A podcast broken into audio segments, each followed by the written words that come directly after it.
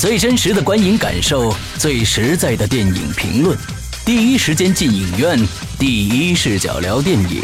真心实意，平心而论。你现在收听到的是《观影风向标》。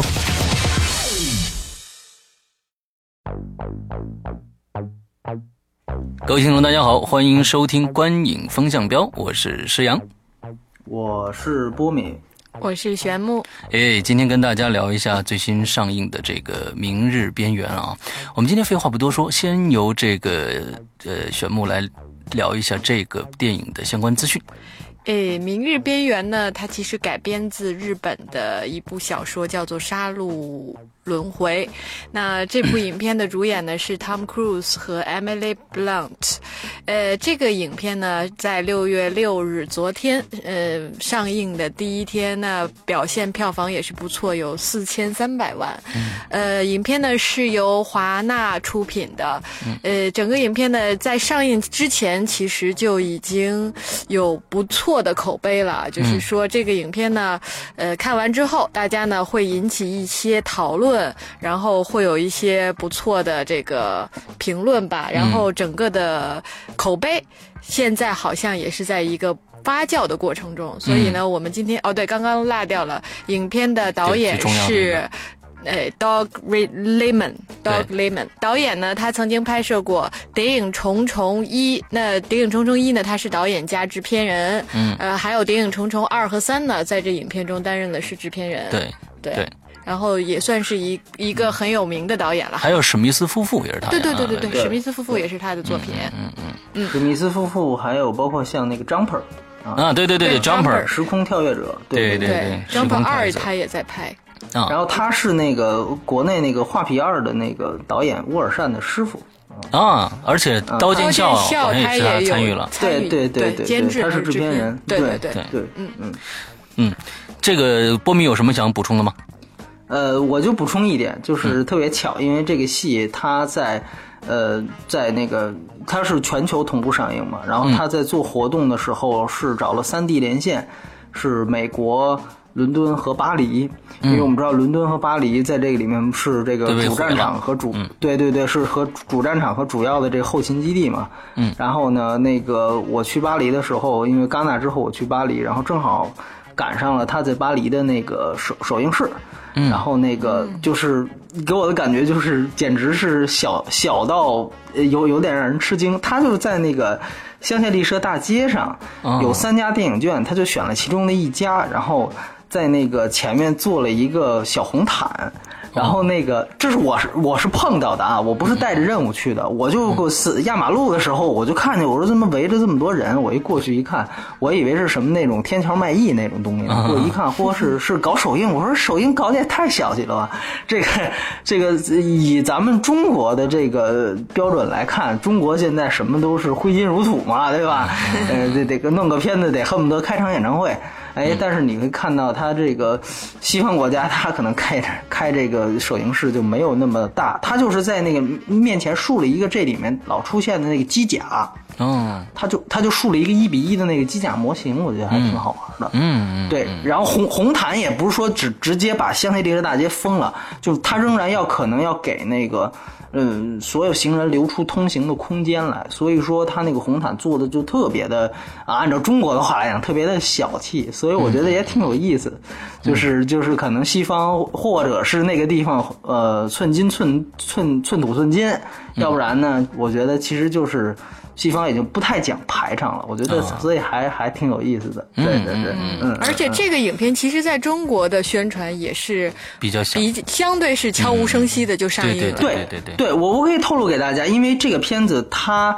实际上是让华纳内掐，它是让它一个礼拜之后上的哥斯拉也是华纳做的，所以我可以告诉大家，华纳的决策是弃就是丢丢车保帅，他们更看好。哥斯拉的这样一个宣传，所以他们在宣传预算有限的情况下，把宣传精力都放在了哥斯拉上面。对，嗯嗯嗯。因为从现在就是说，从当然《明日边缘》现在口碑不错，其实 鬼碑跳出来之前，哥斯拉那种怪兽电影啊，可能确确实实是中国观众更喜欢的那类。就跟那个环太平洋什么之类的，哎，对对对而且哥斯拉也是华纳跟传奇、东方传奇合，就算是合作的，在国内宣传的，所以呢，规模也会更大一些。嗯，没错，没错，没错，嗯嗯。那我们今天聊《明日边缘》，其实跟大家说一下，因为《明日边缘》确实是到最后的结尾有一个非常有，呃，说头的一个一个。一个点啊，一个扣子哎。那我们今天呢，后面一定会剧透。呃，其实呢，大家呢可以今天前面呢，我们还是看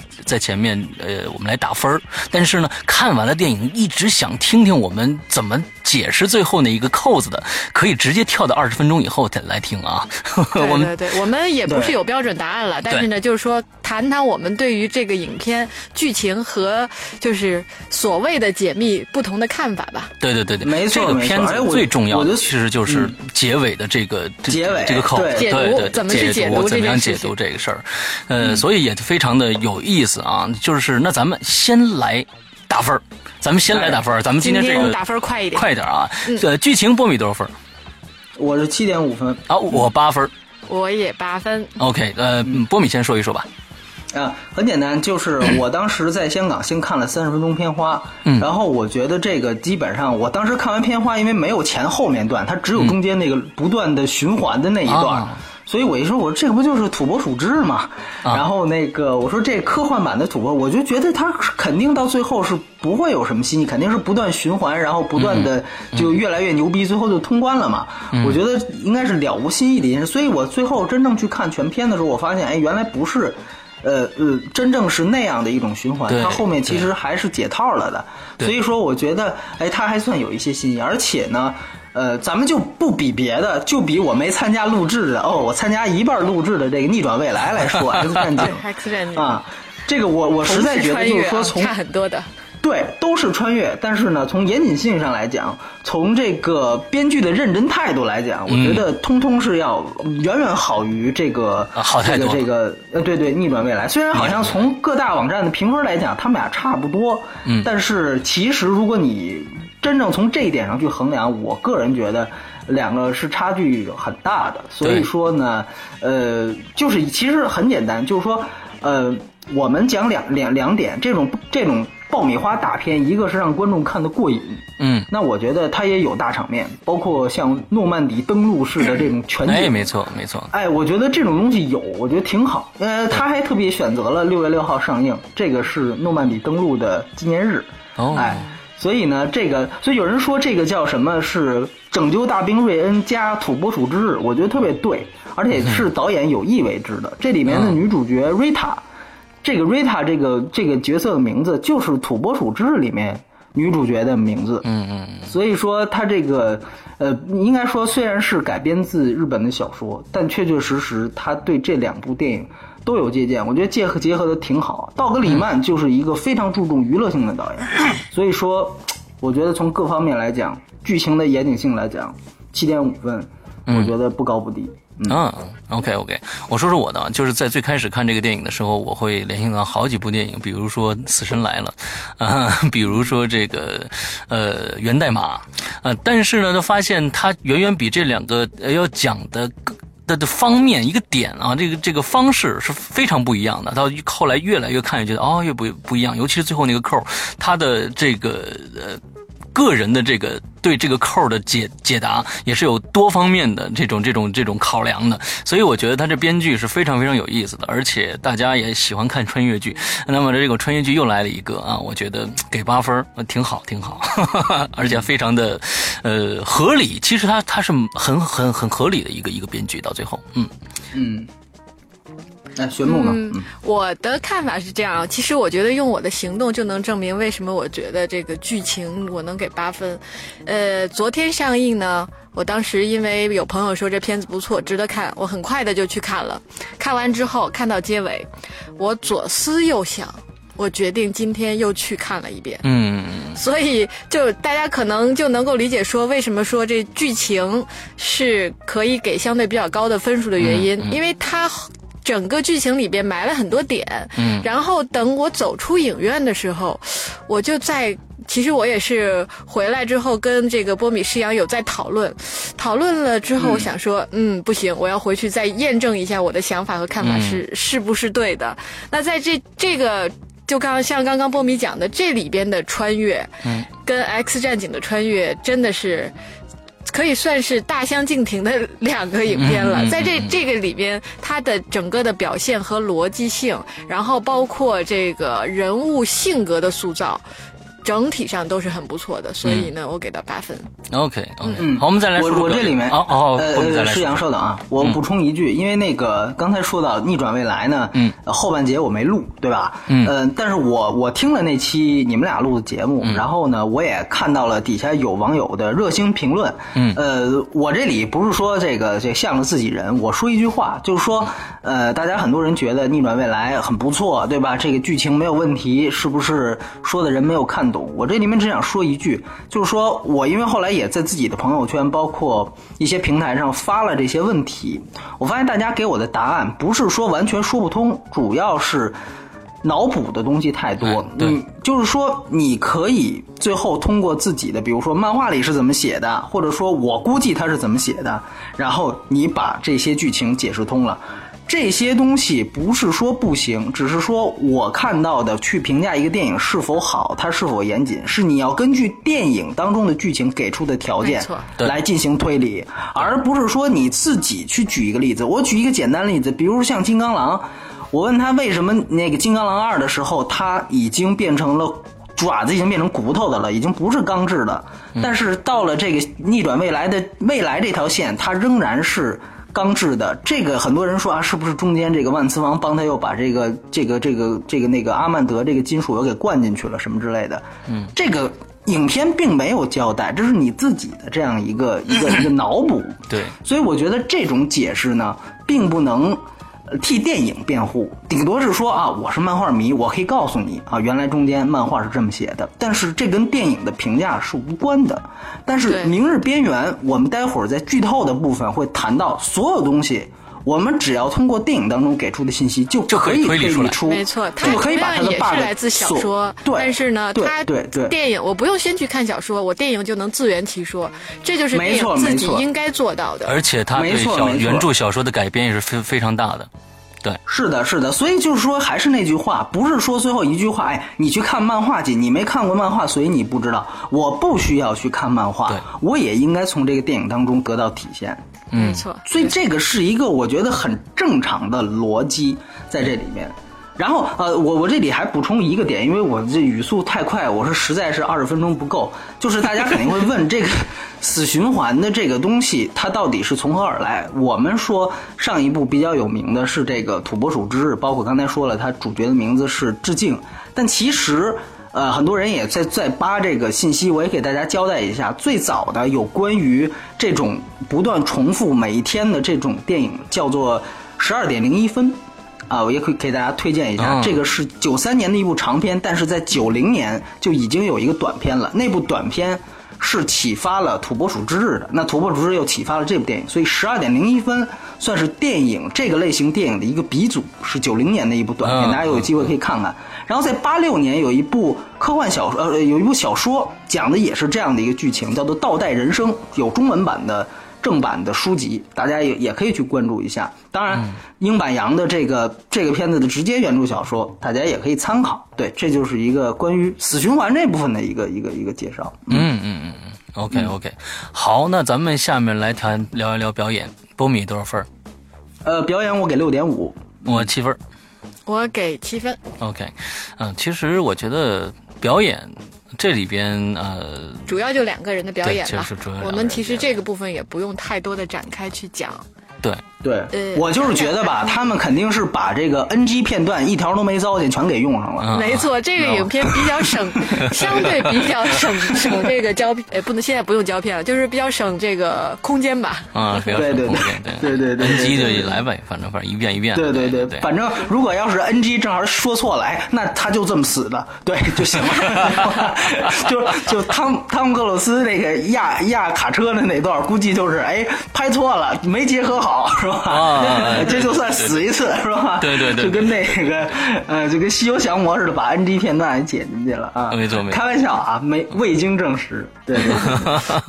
然后阿汤哥在这里边算是表现不错了，因为我觉得这两年他的作品，说实话啊，都不是特别尽人意。嗯，那这一对。对啊，这一部其实还算是呃这几年中屈指可数不错的一个作品。然后他在这里边的角色呢，呃。也立得比较鲜明，嗯，然后也有卖萌的成分在，然后同时呢也有比较硬汉的表现，然后也有柔情的一面，所以表现整体都是我我还是比较喜欢的。嗯对，我觉得是《碟中谍四》之后的一个翻身作品。没错没错很，不容易，就是他其实《碟中谍四》之前也臭了很长时间，哎，有那么一个戏出来，哎，能吃吃两年，就现在不行了，再杀出这样一部，我觉得挺好。呃，五十多岁了，是真不容易啊。不容易，不容易。嗯是是。那咱们接着来聊最后的娱乐性吧。啊，娱乐性嗯不用说了，波米多少分？我是七点五，对我八分，嗯，我给八点五，你给八点五是吗？啊，那那你来说说啊。八点五先说，对，我给八点五的原因呢，也是因为很少有影片会让我看完一遍，然后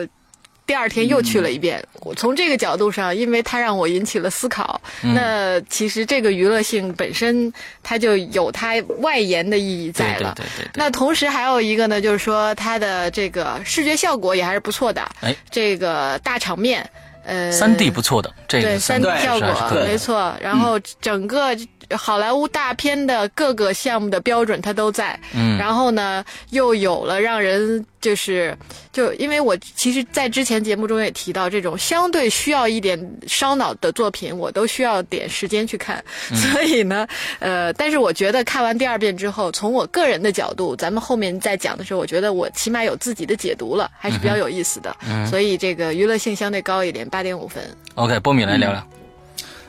对我其实刚才想说的一点就是三 D 效果，我觉得这么这么多年了，这个呃好莱坞大片它其实是后期转制三 D，我查了一下，然后也不是 IMAX 摄影机，但是呢，嗯、我我看的媒体场是呃中国剧目，但是后来我自己又去那个 IMAX 三 D 上看了一遍，然后呃我真的是 IMAX 好，中国剧目太多了。这个我不是给谁做广告，但真的是确确实实这个音效啊各种方面，确确实实是 IMAX 表现更好一些。嗯嗯。呃，所以说我觉得这个戏呃后期转制能转制成这样，而且咱们就说最简单出屏效果，我觉得非常非常的非常多，而且呢有效果，就就所以说我觉得这个对于普通观众来讲绝对够了。我之所以没他俩高，可能的分数是因为这个我第一遍看每场的时候，我可能因为还得倒时差，所以我中间睡睡睡过去很长时间，因为我在那个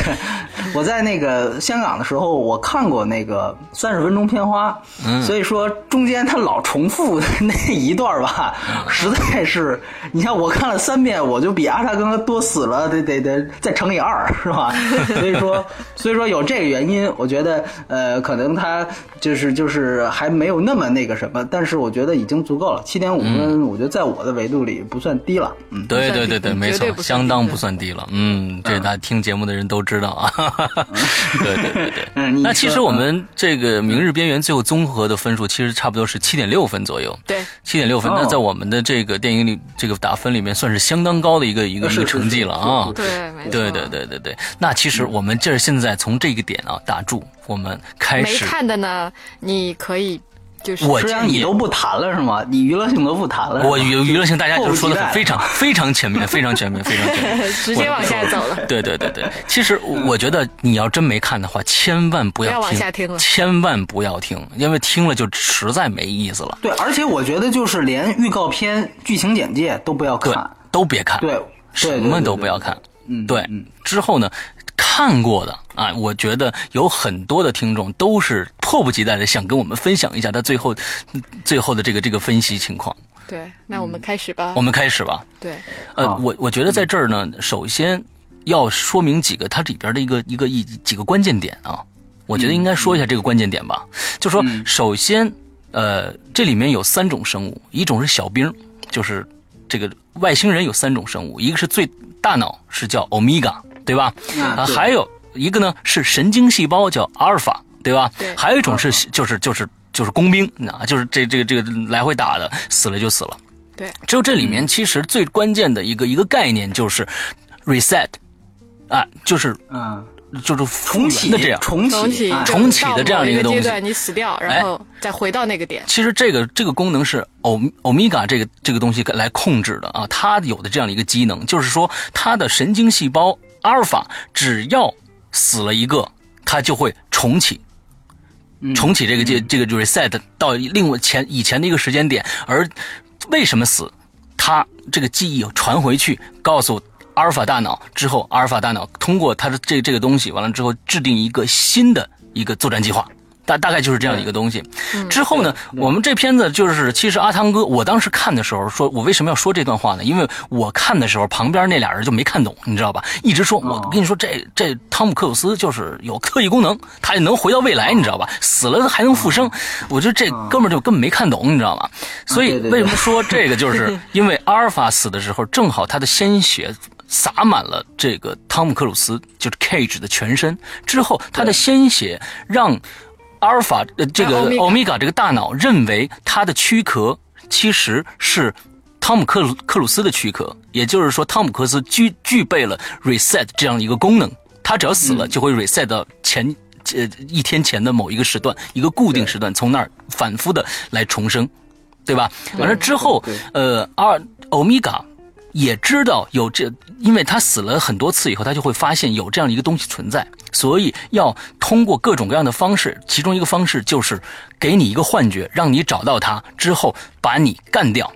把把你的血放放光以后，对对对。再把你干掉，之后嗯。呃呃把你这个这个这个机体消灭，大概就是这样的一个一个一个一个过程。对对对，关键我们算现在所有的点的这个这个难点，其实就是在最后最后，它最后一次 reset 回到了更早的一个时段，而欧米伽不见了。对，其实最后就让我又想去看一遍的一个核心的疑问在于，到底欧米伽死没死？嗯到底人类能不能取得这？是否已经取得了这场战争的胜利？嗯哼呃，那我个人的看法就是，看完第二遍之后，我相对更倾向于没有，而这是另外一个，相当于是就是汤姆·克鲁斯更升，就他原来可能是属于是阿尔法这个级别的兵，但欧米伽被大脑，就是那个大脑不是被他的这个炸弹炸掉了吗？嗯。那如果你要解释说欧米伽死了，那战争应该是结束了，嗯所有的人都死了，那汤姆·克鲁斯不可能因为沾染上欧米伽的血而再复生。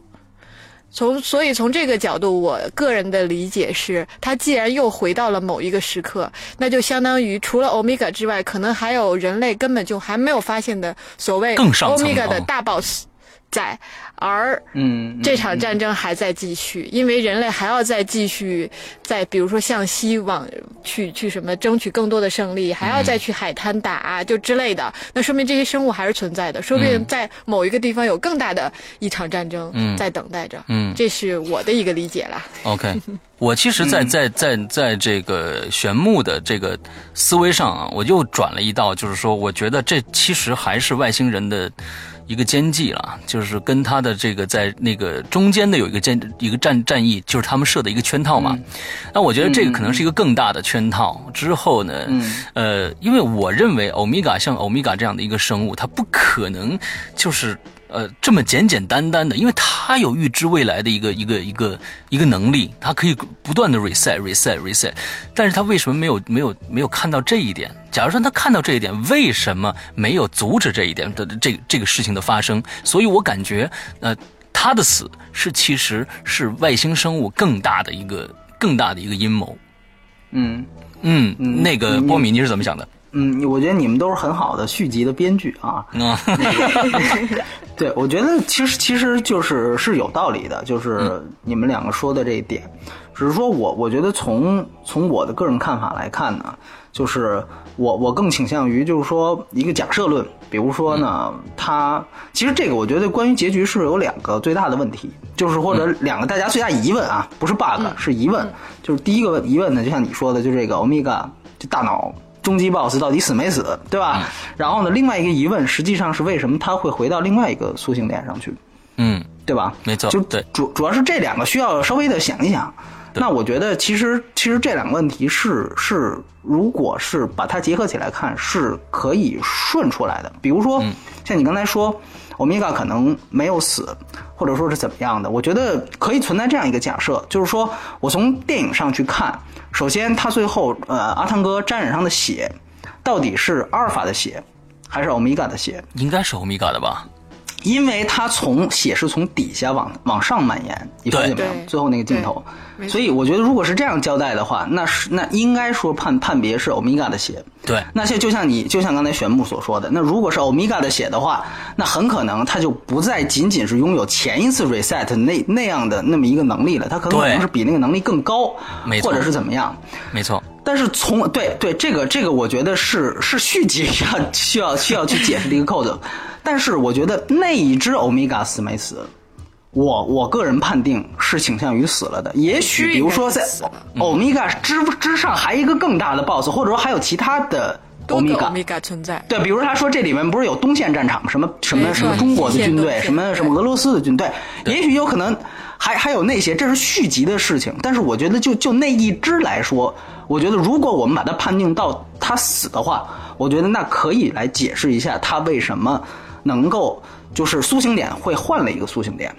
嗯，因为很简单，当大家注意到，当他第二次，就是说当结尾的时候，他是在直升机上醒来的时候，嗯，他那个直升机的目的是要去哪儿？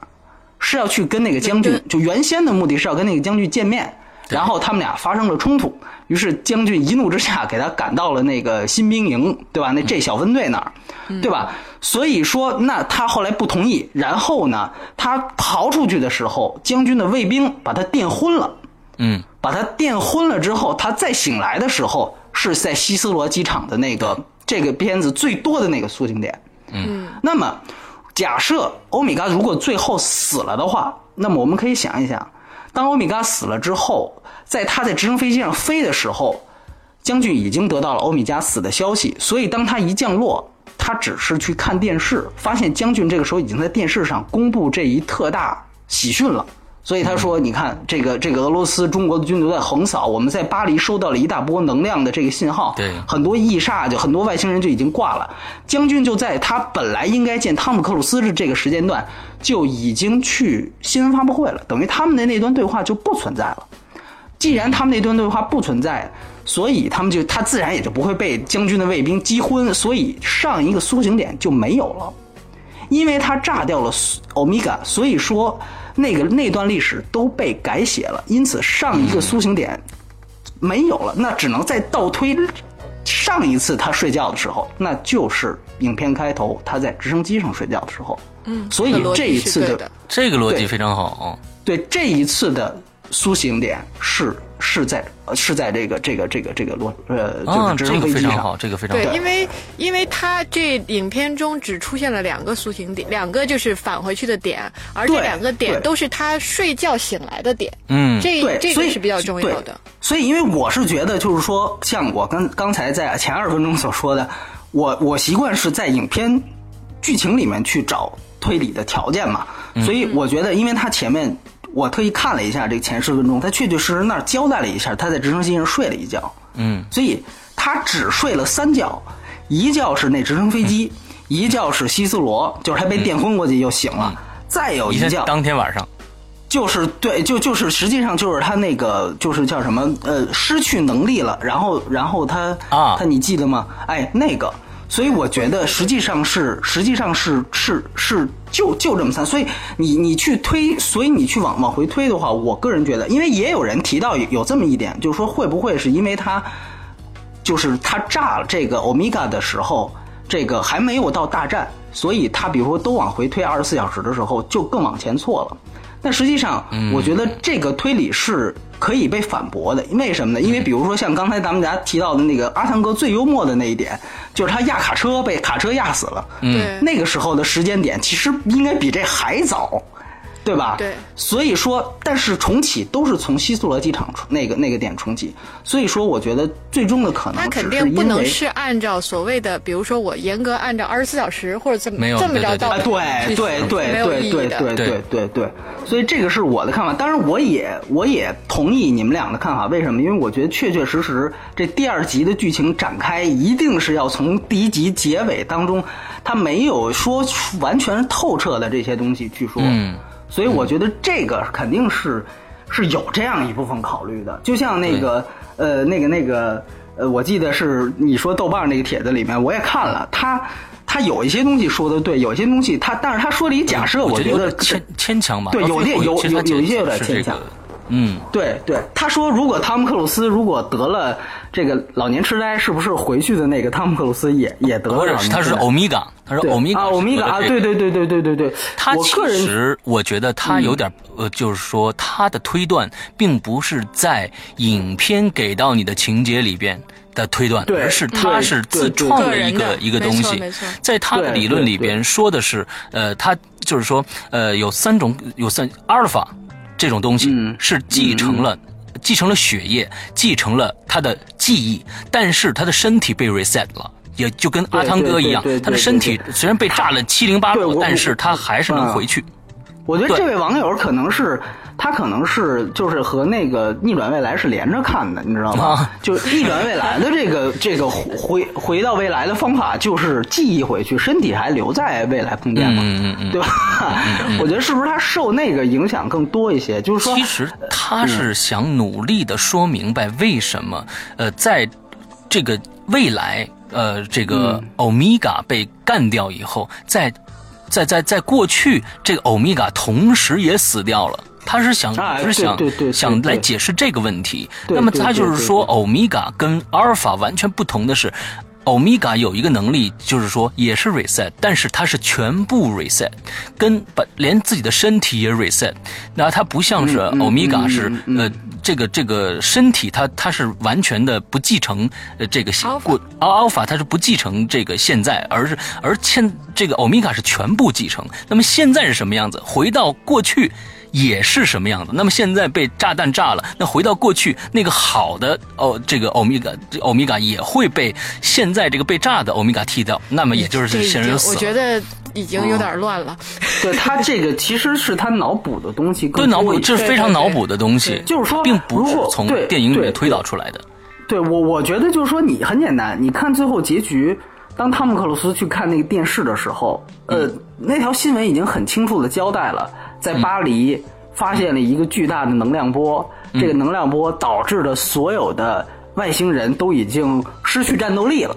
对吧？他已经很明显的交代了这个信息了。对，那我觉得在你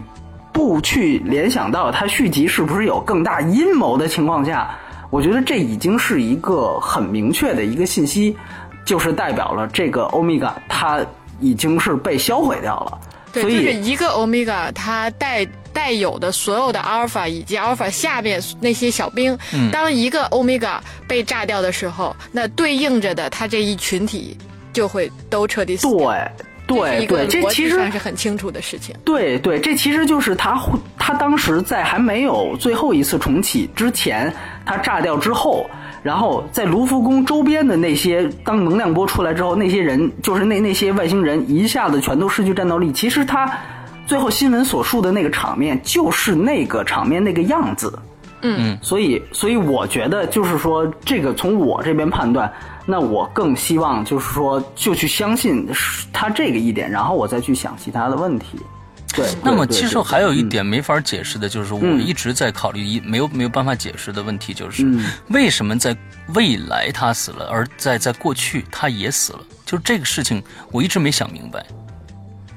这个我啊，这个我觉得其实可能就是像像这个这个这个呃，怎么说？刚才那个网友说的那样，就是你你提到的那个豆瓣网友继承是吧？就是这种，他就身体就对他他就是他就是说，在这一个时间段里面，你在任何一个时间点把它摧毁掉，它都它都会它都会它都会形成这样一个一个一个效果。对，这个是我目前为止我个人觉得。是是是这么样一个一个一个我我更觉得，其实到最后他死了以后，呃，我今我我那那段我我记忆犹新啊，就是说他把这个炸弹扔下去以后，之后炸了。之后，当当时这个黑天呢，就是在未来的这个晚上的所有的这个，不管是阿尔法还是小兵，全部死掉。之后，嗯，慢慢的这些尘土落下来，汤姆克鲁斯才被这个呃欧米伽的血液包围，之后才回到过去，呃，才回到过，呃才回到过去，reset 到到过去。那么我发现这个过程并不是说我们现在想的说啊，可能是欧米伽自动重启了一个 reset 的一个功能。我总觉得它好像并不是好，我现在就在在想，欧米伽到底有没有它自身的 reset 功能？因为它的 reset 功能是依靠它的神经细胞阿尔法是阿尔法来来触发的来触发的，但是它自己本身，它自己伤害自己以后，它有没有有没有这个 reset 功能？现在不得得而知。我我觉得是这样，或者你这么去想啊，就是说我注意到一个细节，就是你注意到没有？就是当他们克鲁斯在影片当中的时候，有一段他最终他觉得艾米丽·勃朗特怎么着跟他一起就是行动都会死嘛，都完蛋。所以直升飞机对，对。所以他在有一段的时候，他就看了艾米丽们找了他，但是没没。跟他聊这事儿，所以他就回去了。那一次是他自己独自上战场，他管了那人要了一堆弹药，然后在那一次好像特别牛逼的是，当那个同样的情节出现的时候，就是呃大批部队五百米压境的时候，同时有那种有那种那个呃小工兵从地底下爬出来，这跟他第一次一样。嗯，但是地底下爬出来的时候，他不就非常勇猛的把那人消灭？但那个时候地底下爬出来之后，理应出现那只被他炸死的阿尔法，但是在那个情节里面没有。所以我总想的，实际上是你沾了谁的血，你跟他或许是一个替代关系。呃，就是这个意思，就是这个意思。对对，所以他所以那个人不在了，对他就是所以说那个人了，变成。对，所以说欧米伽是不是死了？或者说，如果按照这个理论的话来讲，他应该是汤姆克鲁斯最后沾了欧米伽的血，所以回去的时候，汤姆克鲁斯就是欧米伽了。对，没错没错没错我也是这样这样这样认为的这样的话就都能通嘛？我觉得其实就是说，那你你说是不是回来欧米伽还活着？你要这么讲，他有他的血，所以他还活着。对他其实就是等于相当于是，他现在被我们不知道的可能一个什么东西在控制着，他是、嗯。他是另外一个，就像对当时他是 alpha 一样，对，或者说或者说，我觉得续集可能这样编：再有哪只阿尔法死，他就会逼着他重启，去做一些你明白吗？不是不是他自杀再能重启的了。对，嗯。我觉得可能是不是会有这样的一个效果？那从这样的一个角度上来分析的话，那我觉得有一个又有一个地方说不通了。嗯。那假如说他继承了欧米伽，他回到了过去，那应该那些兵不会死，因为他是欧米伽，他还活着，那些兵是不会死的，那些小兵。他我觉得他他变成欧米伽了，你明白吗？当时我还在一直在想哦，假如说他要变成欧米伽的话，回到了过去，难道他是可以控制那些小兵的吗？我都在想这个这个问题，但是这可能这跟这本剧本剧就没有没有任何的关系了。所以最开始、呃波米说的这个这个事实，我觉得是呃就是说他好像在醒来之前，那个那个欧米伽已经死掉了。所以，完了之后，大这这个消息已经传到将军那边去了啊！将军已经开始去去做做电视的这种访访访谈去了，嗯分新闻发布会去了。所以我在想，这个到底是一个什么样的关系？为什么过去的死了，这边这边的这个，其实现在这个这个问题，我觉得还是没有搞得特别特别的特别特别的清楚。就是你你觉得或许汤姆克鲁斯在第二集可能发现自己有控制外星人的能力，哎 没错没错，因为他是欧米伽，因为我觉得他一定是升级了，因为我觉得他一定是升级了。我觉得这有可能啊，那他可能第二集就发展成为一个第九区那种剧情，就是主角会慢慢变成外星人，星人然后大家都会敌对他，然后做大家急了，他就控制外控制外星人去跟人类去作对。我觉得那大家可以去无限遐想。对对对。对对我觉得这样其实其实逻辑上也是讲得通的，因为你像说，嗯。如果说汤姆克鲁斯变成欧米伽的话，那就意味着其实还有一些小兵什么是都没有死的，嗯对吧？嗯。那或这样或者是这样就解解释通了，嗯。他们第二天还要去海滩呢？因为我其实不。不是特别理解，不，我我觉得，他们第二天去海滩，完完全全是一个占领活动，你明白吗？嗯就当时巴黎已经是废都了，他们从诺曼底去占领，无非是要反攻而已，把那些地方再给变成人类的活动地而已。因为你要你你你去想，开始的时候他们去占领海丹。也不是说准备就那么惨烈的，他们是到了那儿之后才发现那么惨烈。他们本来是要在那儿着陆，然后向里面进军才会遇到战争的，只是他们被外星人算计了。所以我觉得这种反攻不代表着他们一定是交代了有有外星人还活着，还等着他们。而就起码从剧情本身去判断，当然你可以那么想，肯定还有活着什么的。但是我觉得从这条信息来讲，反映他们只是去要要把人类，因为全都没有人住了嘛，要把人类这些以前住的地方再给占领回来，接手而已。嗯，但是有一个点啊，就在于，因为你看，他们是有机器和设备去判断到底有没有这些嗯机器的存活，这是外星人的存活的。嗯，那如果这个时候巴黎的那一个爆炸，按说意味着这这些如果都是同受同一个控制的话，是不是都应该死掉了？嗯那他就应该什么都监测不到，那他们现在就不会再去，就起码不会去是去打仗或者怎么着，最多我我觉得是这样，你你你想想看，光仪器检测到没有没有没有这个外星人了，比如说或者说我们在二战真实事件发生当中，我们说日军撤退了，那你去派接收的人，你不能让流荒的老百姓啊，呃那儿已经没事儿了，你们就回去生活去吧，肯定人家人家是不敢的，还是先先得当兵的先去探，对吧？我觉得这个是一个很，从我来讲，我我不觉得他能发散出什么，就是是这个这个外星人还有存留或者什么一些呃而且信息啊对，而且你注意到在新闻官的这个言论里面，他说天朝军队就是中国军队和俄罗斯军队也开始所向披靡，他所交代信息好像他不仅仅是控制欧洲东线。甚至是他交代出来的，起码这三条线路好像都因为这个欧米伽的这次跟汤姆克鲁斯的这种爆炸而产生了这种衰退的影响。嗯所以我觉得可能它这个活动面积是更大的。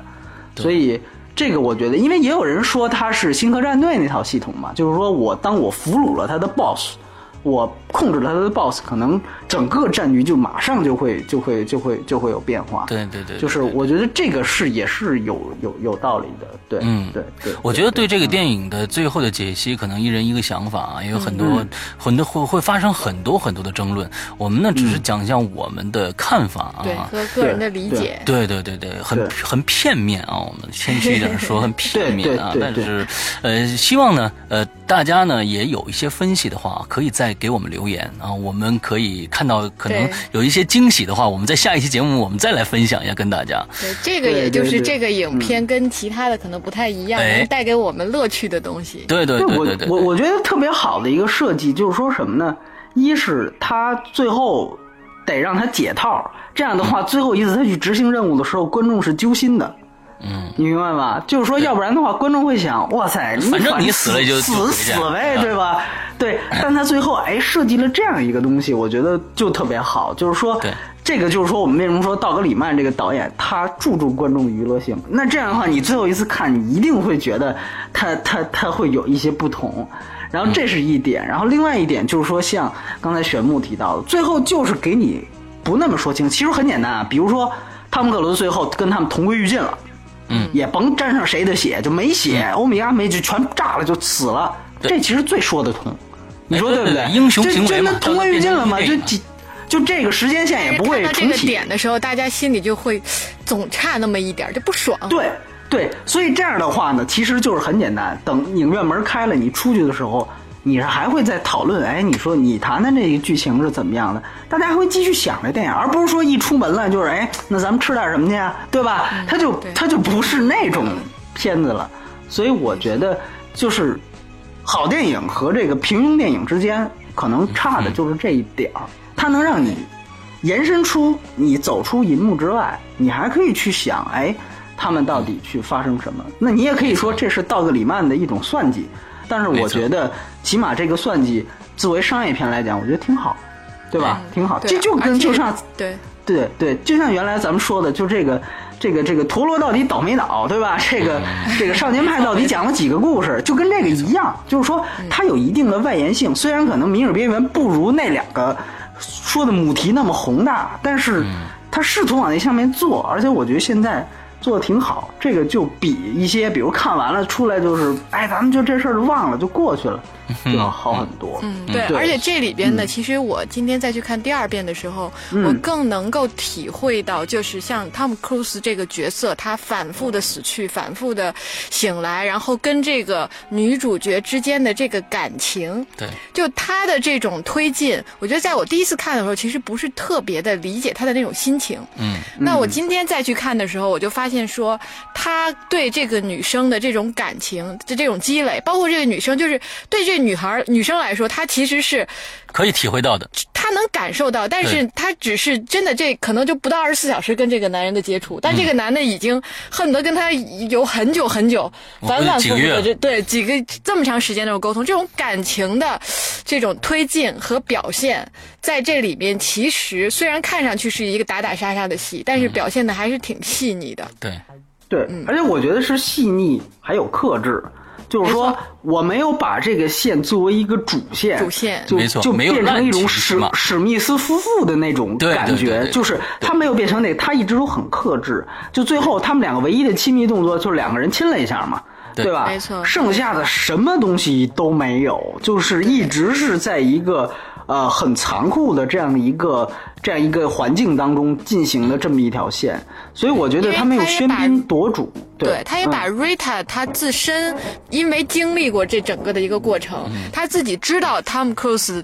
的某种心情，因为他也提到说，之前有一个男男生的名字，对，然后他看着他死了三百遍，就是他是能理解汤姆·克鲁斯现在的一种心情的。嗯，虽然他跟这个男人只接触了不到二十四小时，就这个的描述和表达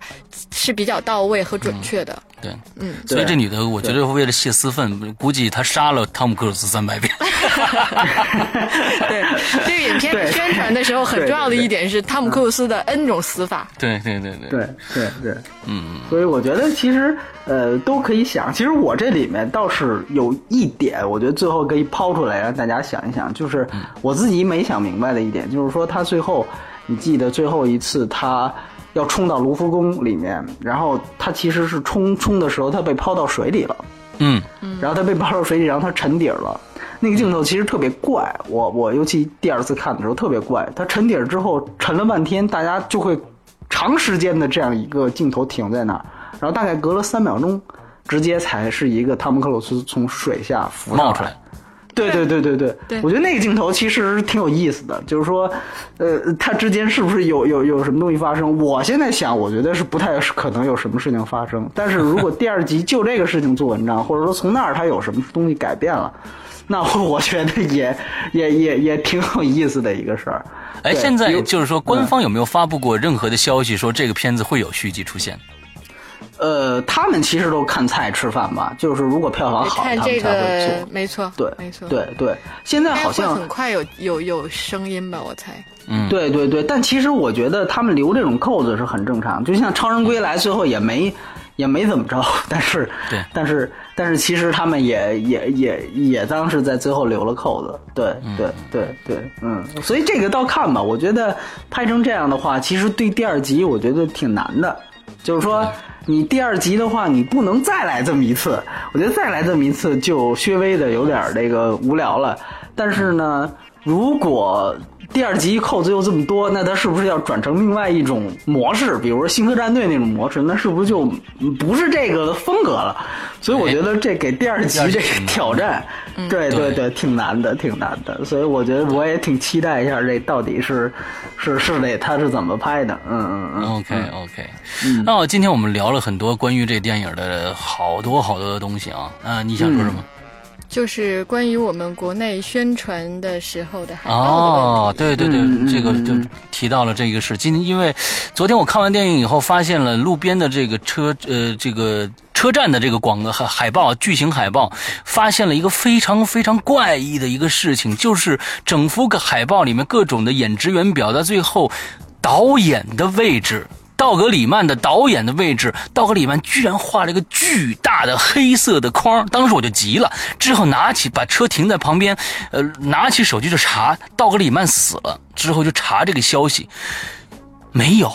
完之后我就给给给波米打电话，我说，哎，波米，这个海报我还没说呢，波米说你停。你说的是不是道格里曼那方框的问题？啊，你说来接着这个 这个波米还接着说啊，解释一下这对，个。其实其实这个我觉得是华纳一向的他这个海报制作的问题。这个之前阿方索卡隆《地心引力》呃宣传的时候，阿方索卡隆这个导演后来还拿了奥斯卡，但是他被很悲催的也画了这个框啊，就是在中国的这个画框的意思是这个人已经死了，去世了。对吧？对，但是呢，都在这个对，但是在西方的海报当中呢，这个画框呢是都有的。他们西方没这意思，他们画框其实就一个很简单的提醒大家这个人比较重要，就提醒大家比较重要。因为那你也知道，海报底下它会挤满了这各种人，他没有办法把字体做得更大，所以怎么办呢？他只能用一个框来这个就标记出导演跟其他人不一样这个地位。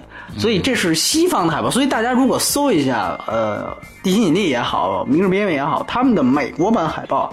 呃，都是有这框的。但是呢，这个在中国的时候直接拿来主义照抄，这是否合适？之前呢，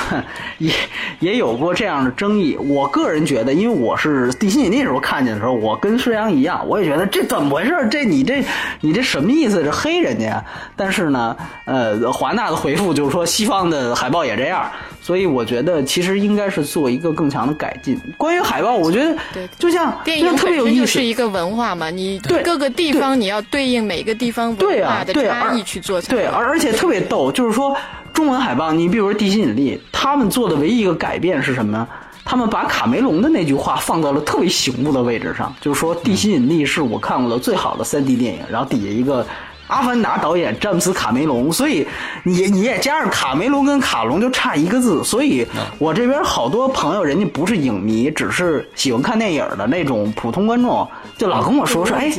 啊，这这是卡梅隆新片是吧？这个我觉得好像比比这个《阿凡达》这个这这这这样样子要小啊。我说这压根就不是一个导演，我就觉得他们是深深的受到了这个海报的这个误导。所以说，那他既然，我觉得你刚刚说这一点特别重要，就是说你既然可以对这个海报进行修改，你既然可哎对以把卡梅隆的话放到上面去作为对观众的影响，为什么简简单单的一个框一个框不能去掉，表示一下根据中国的文化对这个导演的一种尊重呢？你可以放大，或者是用其他的方式去表现，哪怕什么都不做，也不应该用这种方式来呈对对。现。对，而且而且对，而且我我当时跟世阳开玩笑，我说那个那个呃，人家要是比如说《速度与激情七》上映的时候，这个保罗沃克你怎么处理？是吧？对这个我觉得，那你是画俩框吗？还是还是还是怎么着？所以我我觉得就是说这种事情。呃，就像玄木所说所说的，他是有有一些这个，就可能大家普通观众可能公交车站看一眼无大所谓就过去了，但如果你细究这种海报文化的话，我觉得确实是一个值得商榷的地方。对对，要因地制宜了。对，这样是对对对极其不尊重的。没错中国来说，大陆来说，一一看到画框，那绝对是已经死了。死了以后，对那你一着急，对你我觉得这对对导演非常非常的不尊重。那也是华这个华纳的一个办事，我觉得他们对，而且我觉得好像从其他的电影我观察过，好像真没有，就其他电影，公司发行的电影。见过，是吧？嗯对对你你没见过说这个人家，比如说这蜘蛛侠二或者是美队二上的时候，给人画一框，人家来了，对吧？这个我觉得还还真是华纳他自己需要去考虑的一个事儿。对需要调整了。嗯嗯嗯嗯，OK，那我们今天讲了很多啊，希望那个听众们啊，给我们可以在在这期节目下面给我们留给我们留言，就说说你们自己的看法啊和分析那假如好的话，我们在下一期节目也会念出来啊，跟大家分享。那好，今天的节目到这儿结束，这是我们可能最长的一期的节目啊，差不多快一个小时了啊，希望大家听得开心啊。好，都去看这部电影吧，非常好看的。嗯，好，这样，拜拜。嗯，拜拜拜拜拜拜。